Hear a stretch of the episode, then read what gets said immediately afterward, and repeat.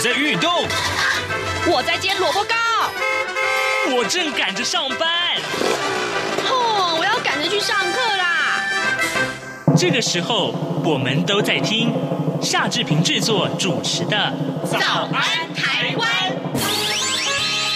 早安台湾带给你最热门的时事访谈，最感动的人物专访，最直接的民意表达。对，让我们一起收听《早安台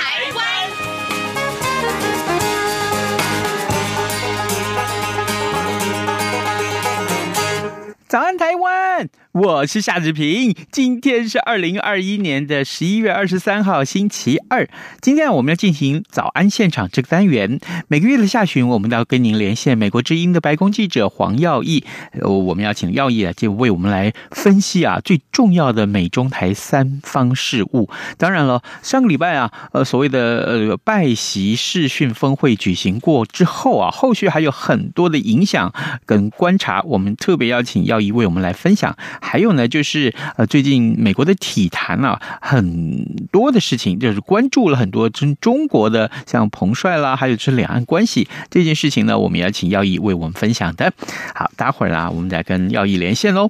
在跟耀义连线之前呢，志平有一点点的时间来跟大家说一说。各平面媒体上面的头版头条讯息，首先我们看到的是《自由时报》，最近啊，物价上涨得很严重，对不对？上礼拜五啊，我记得我跟大家有说过，咦，这个好像，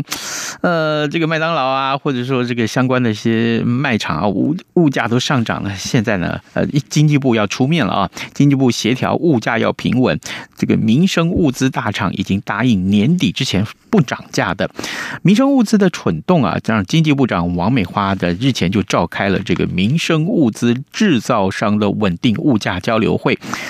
那制造业者的大厂像永丰余了啊，他们做纸类啊，卫生纸、卫生纸啊，那么还有统一啊、黑松啊这些大厂都表态支持价格平稳，承诺呢年底之前是不调涨卫生纸、呃速食面啊，还有就是呃食用油脂，还有这个制造饮料制造商啊啊或者是相关工会的的与会的业者，他们也都强调涨价关键呢是因为国际油价还有运价啊，如果。说年前相关的价格是平稳的，那么就可以透过促销去支撑平价，一直到春节。那王美花在十二号已经跟六大量贩店啊，还有卖场的业者也讨论了设置平价专区，并且推出了安心抗涨的民生商品。所以呢，从上个礼拜开始，像全联喽，像家乐福喽，还有美联社，还有爱买跟大润发啊、丰康这些业者，他旗下的卖场都已经陆续设置了。这是我们看。《自由时报》为大家关注的是，诶，物价的问题。另外啊，最近这个台湾的治安呢，好像，呃，让大家有很多的讨论，对不对？就是啊，这个很多的呃交通的事故，但是却发生了这个呃有驾驶人把这个。棒球棒拿出来殴人啊，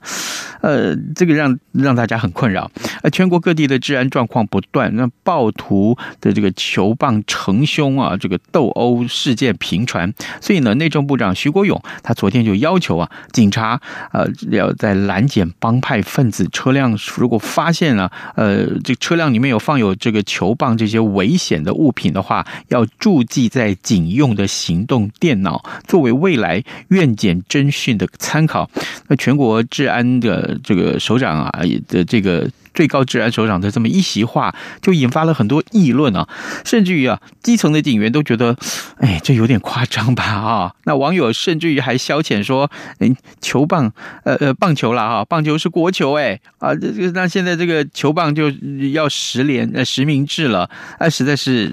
好像不太妥吧？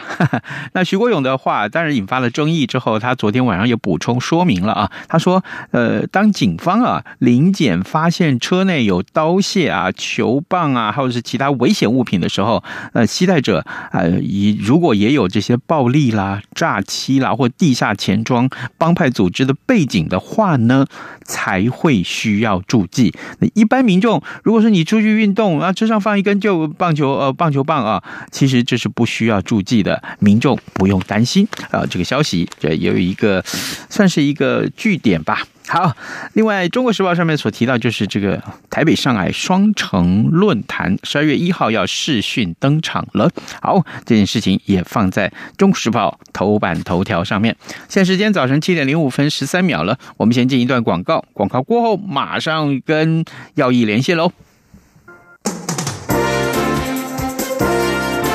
从两岸、国际、历史、文化与财经等角度透视中国的。这样看中国节目，每周一到周五晚间九点三十分到十点，在中央广播电台播出。如果您对这样看中国节目有任何收听想法或意见，欢迎寄信到台北市北安路五十五号，也可以透过电子邮件的方式。节目有两个信箱：二零二零 at rti 点 org 点 tw，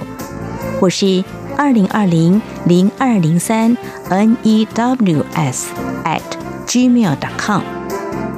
再次谢谢听众朋友们的收听与支持，请持续锁定每周一到周五晚间九点三十分到十点播出的《这样看中国》节目。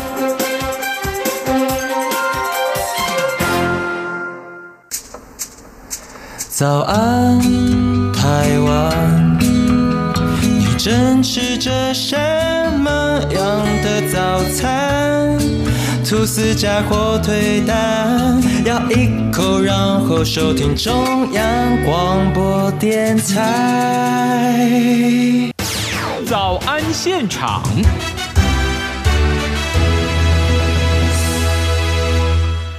这里是中央广播电台台湾之音，您所收听的节目是《早安台湾》，我是夏志平。今天我们要为您来连线美国之音白宫记者黄耀义，我们请耀义为我们来解说。当然，上个礼拜的这个新闻重点，大家想必都看到很多很多，就是这个呃所谓的拜习会啊，但是拜习会。举行过之后啊，还有很多的新闻是可以观察的。后续举行的这些呃，不管是呃会议也好啦，哈，或是相关的议题的讨论，其实都受瞩目的。我们要跟耀毅来一块连线喽。耀毅，早安。主持人你好，各位央广的听众朋友们，大家好，我是黄耀义。好，谢谢谢谢，呃，非常高兴能够再度听到你的声音啊、呃。这个耀义最近可能跟志平一样，这个喉咙有点不舒服。谢谢耀义，谢谢耀义，辛苦了啊。尤其是这个拜喜会的时候，忙的生病的这样。对，上个礼拜，哎，你说到这个拜喜会，上礼拜恐怕是所有这个美国新闻圈里面最忙碌的一件事情了。那当然了，呃，这个美国总统跟中共国家主席呃这个习近平在上礼拜举行这个视讯峰会啊，我们先请这个耀毅为我们分享啊台湾议题在这一场峰会里面的比重跟焦点是什么呢？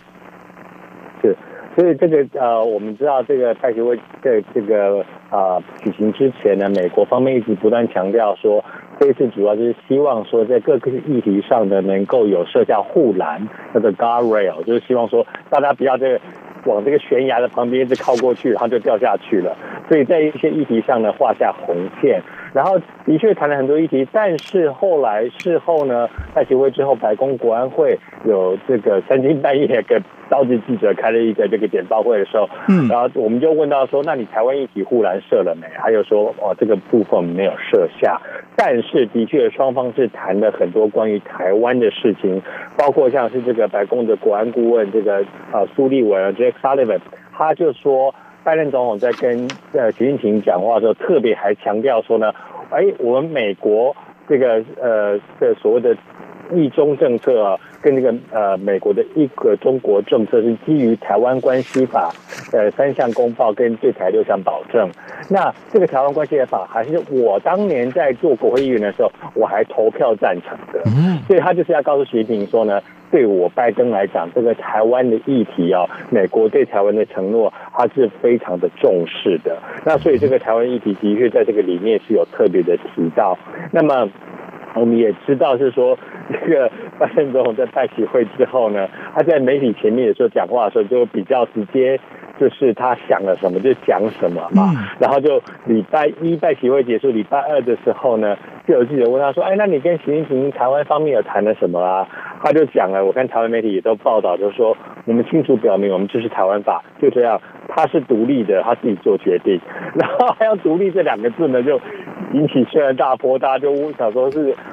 讲台湾又讲独立这样子，嗯，然后当天傍晚呢，就记者又追问他说：“你讲独立的意思是什么？”他又说：“啊，美国的政策没有改变。”他说：“是台湾，而非由我们来做出决定，台湾要自己做出决定。那美国是不鼓励独立，但是呢，鼓励台湾遵照台湾关系法的要求。”自己做出决定，所以呢，看得出来这个台湾议题在拜习会这个当中呢，还包括整个这个世界媒体的关注哦，呃，都是非常的这个关切。台湾在拜登跟习近平的谈话当中，到底占了一个多大的比例跟重要的角色？没错，呃，我记得啊，我记得，呃。在那个呃，不管是会前也好，或者是第一天的这个当时呃礼拜二，因为台湾时间是礼拜二的早上啊的这个这个会议的进行，那大家都关注这些话题。那一直到礼拜四啊，就是呃拜登到那个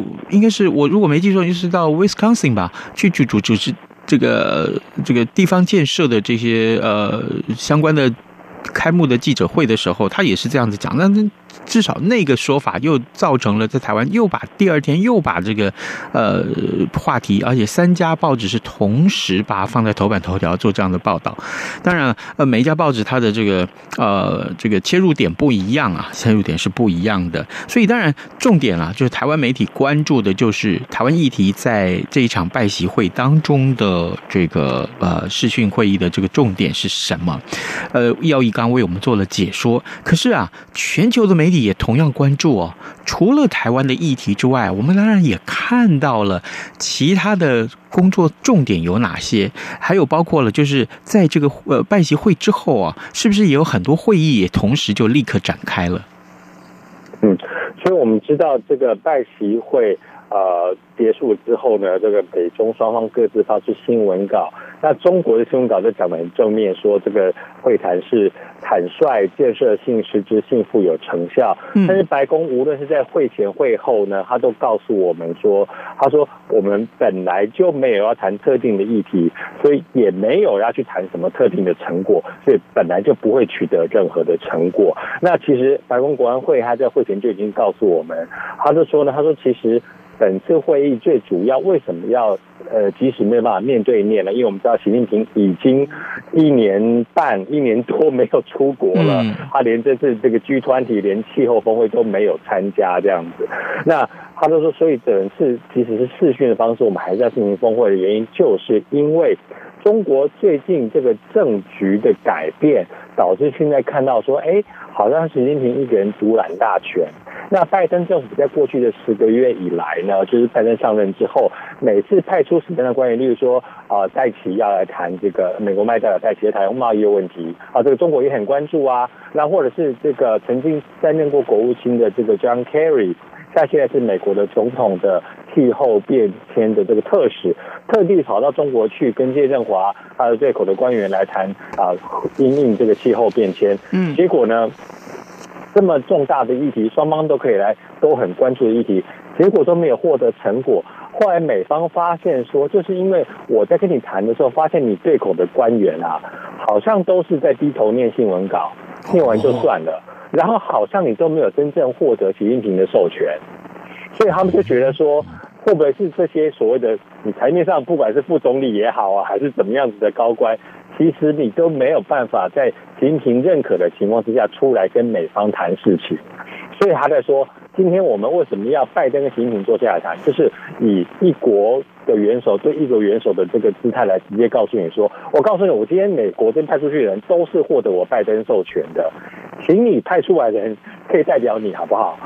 不然我们要怎么谈？嗯，对啊，然后所以说，呃，今天这个基础奠定之后，才能不管是气候变迁啊。环境保护、好军事、两岸、好人权议题、贸易等等，都才能够接下来谈。要不然的话，单方双方你再怎么样召开任何的会议都没有任何的意义嘛，因为你都没有办法获得北京的授权。那所以。在这样的基础，在拜习会确立之后呢，才能够来像刚才所说各种议题上来建立护栏，就是我刚刚所说的。那啊，来避免所谓的竞争演变成为冲突。因为现在拜登政府非常关注，就是说，他说美中的确有很大的差异性啊，不管是在各个方面，甚至包括拜登，他说他是非常关注人权议题。他说人权，拜登说过，人权是美国人的基因，美国人的 DNA，人权是他的外交政策的优先考量之一。他国内关注女性权益，关注同志 LGBT 权益，关注少数族群的权益。那么他对国外其实也是一样的。所以今天为什么拜登会多次的讲新疆的维吾尔人受到这个强制劳动啊这个这个迫害，还有人权的迫害等等？因为我既然国内都关心我们的黑人、拉丁裔的族群，我对国外当然也关心你的少数族群啊，也会关心中国的同志是不是受到打压。对，所以在这个方面的话呢。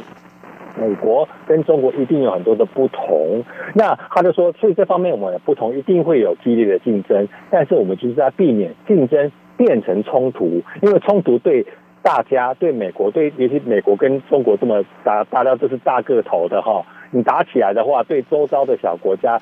都不会有好处，所以他就说，我们的目的就是避免竞争变成冲突，但是呢，我就是要确定。我们今天要跟你设坐下来谈设护栏之前呢，你今天坐跟我坐下来对口的官员最好都是能够得到习近平的这个点头的啊，不然我跟你坐下来谈有什么用？对，这是这一次拜习会的主要的目的。好，各位听众，今天早上之平为您连线访问的是美国之音白宫记者黄耀毅，我们请耀毅首先为我们来解说了有关于呃在这一场很重要的这个所谓的拜习视讯峰会上面啊，当然除了台湾议题之外，还有很多。其他重要的议题是要呃一块来关注的，还有呢，就是在这个呃拜习会之后，很多的相关的会议也陆续都已经展开了啊。呃，这些新闻重点，我相信各位也都有涉猎或者是阅读到，欢迎大家呢随时锁定呃中央广播电台或者是呃这个美国之音的这些新闻网站，我们一块来阅览啊，也会看到很详实的报道。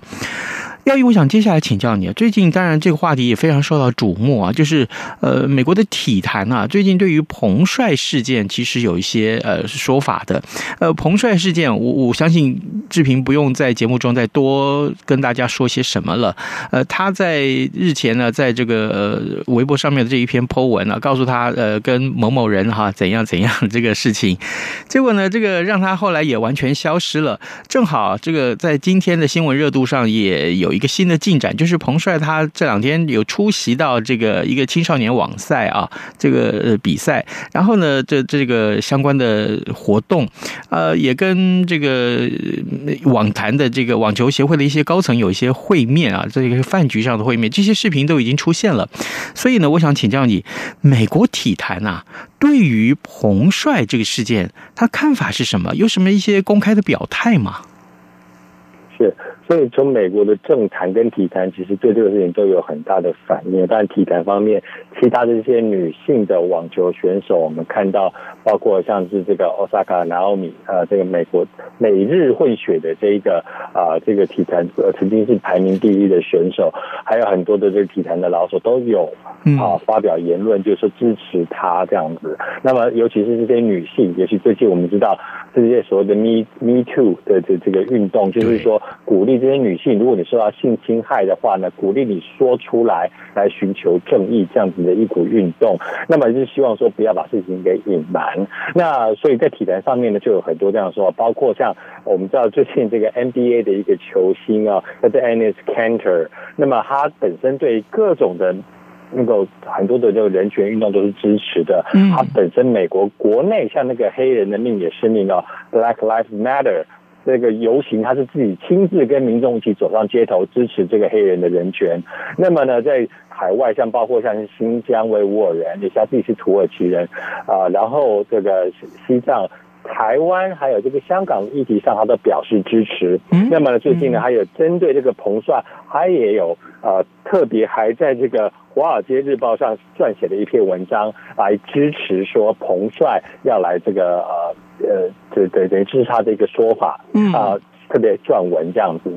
哦，那包括美国政坛，像白宫发言人沙奇 在上个礼拜白宫记者会上还表示说，美国这个白宫也是很关注，希望中国要来公布他的。这个呃真正的下落或者是真真实的情况，那我们最近看到几次他的啊、有这个录像的是这个呃出现啊，或者是说像我们看到国际奥委会，因为也产生了很多人在呼吁说，包括像我刚刚所说的 NBA 的球星都呼吁说，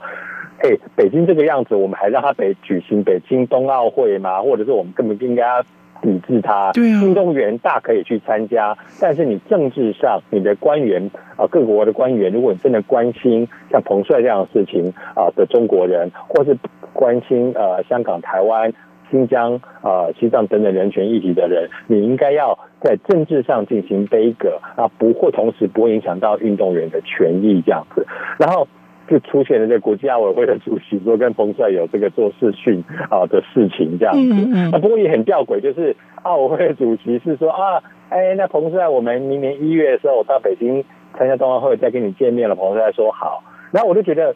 奇怪，如果你要确定他安危的话，不是应该你邀请他说，哎，你到我们瑞士来，你到我们美国来，我们到美国来，请你吃牛排、喝咖啡，可以在这边更确定你的安危吗？所以也是蛮吊诡的一个现象。所以呢，现在整个这个彭帅的事情呢，除了呃掀起了这个所谓的女权运动的关注、体坛政坛的关注之外呢，也掀起另外一个抵制北京冬奥会的一个啊这样子的呼声。所以呢，相信这样子在北京冬奥会之前呢。这样子的呼声还是会继续下去。也就是说，可能接下来我我我想跟呃耀毅再求证，就是说，接下来可能是呃不管不管是美国的体育界也好，美国政府也好，甚至于是全球各国其他的这些呃政府跟体育圈，